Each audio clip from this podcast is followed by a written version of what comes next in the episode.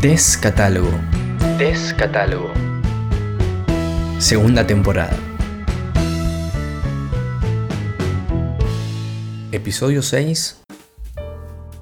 Rompecabezas. A veces me olvido que se puede leer por placer. Omito que el ocio tiene un valor intrínseco. Sobrecargar el tiempo libre con actividades puede ser contraproducente. Desde el vamos ya deja de ser tiempo libre. Algunas lecturas a priori se presentan pasatistas, inofensivas. Algunas otras generan un efecto dominó que puede estirarse hasta que uno lo decida.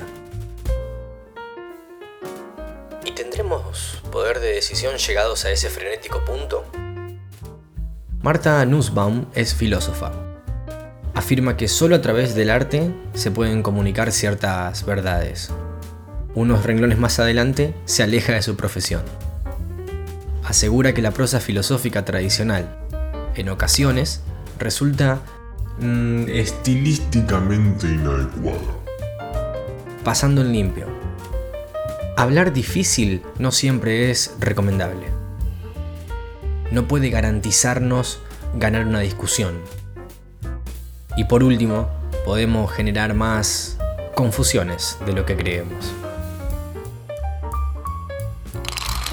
La segunda ficha del dominó es la filósofa Jennifer McMahon. Ella toma la palabra de Marta y apoya el carbónico de su teoría en la televisión, en los consumos populares masivos.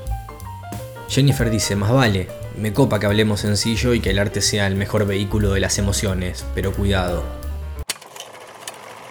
Si la literatura puede tener una influencia positiva en nosotros, lo cierto es que también puede ejercer un efecto negativo. Puede fomentar la ignorancia y los comportamientos moralmente reprensibles.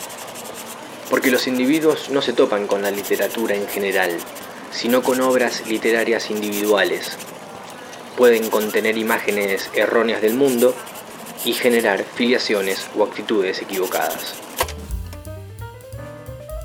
Claro, estás pensando en la cantidad de veces que te identificaste con un villano o una villana con quien supuestamente no debías encariñarte. Lo cierto es que las referencias suelen facilitar el irnos por las ramas. Está claro que hoy no necesitamos acudir a un libro o a la tele para linkear un concepto. La hiperconectividad en la que estamos sumidos puede interpretarse de la misma forma que la literatura. Asociaciones positivas, asociaciones negativas, pero que pocas veces nos dejan indiferentes. Tercera y última ficha de mi dominó. Sí, solo tiene tres fichas, si no les gusta cómprense el suyo. Wayne Booth, otro autor proveniente de la filosofía, dice, En un mes de lecturas puedo probar más vidas de las que podría vivir a lo largo de mi propia vida. Quería leer por placer y no me pude relajar. Debe ser porque en cada palabra de cualquier género cultural se alojan otros conocimientos dispuestos a expandir lo que nosotros sospechamos que sabemos. Muchas gracias por llegar hasta acá. Espero que te haya gustado. Nos encontramos en el próximo episodio.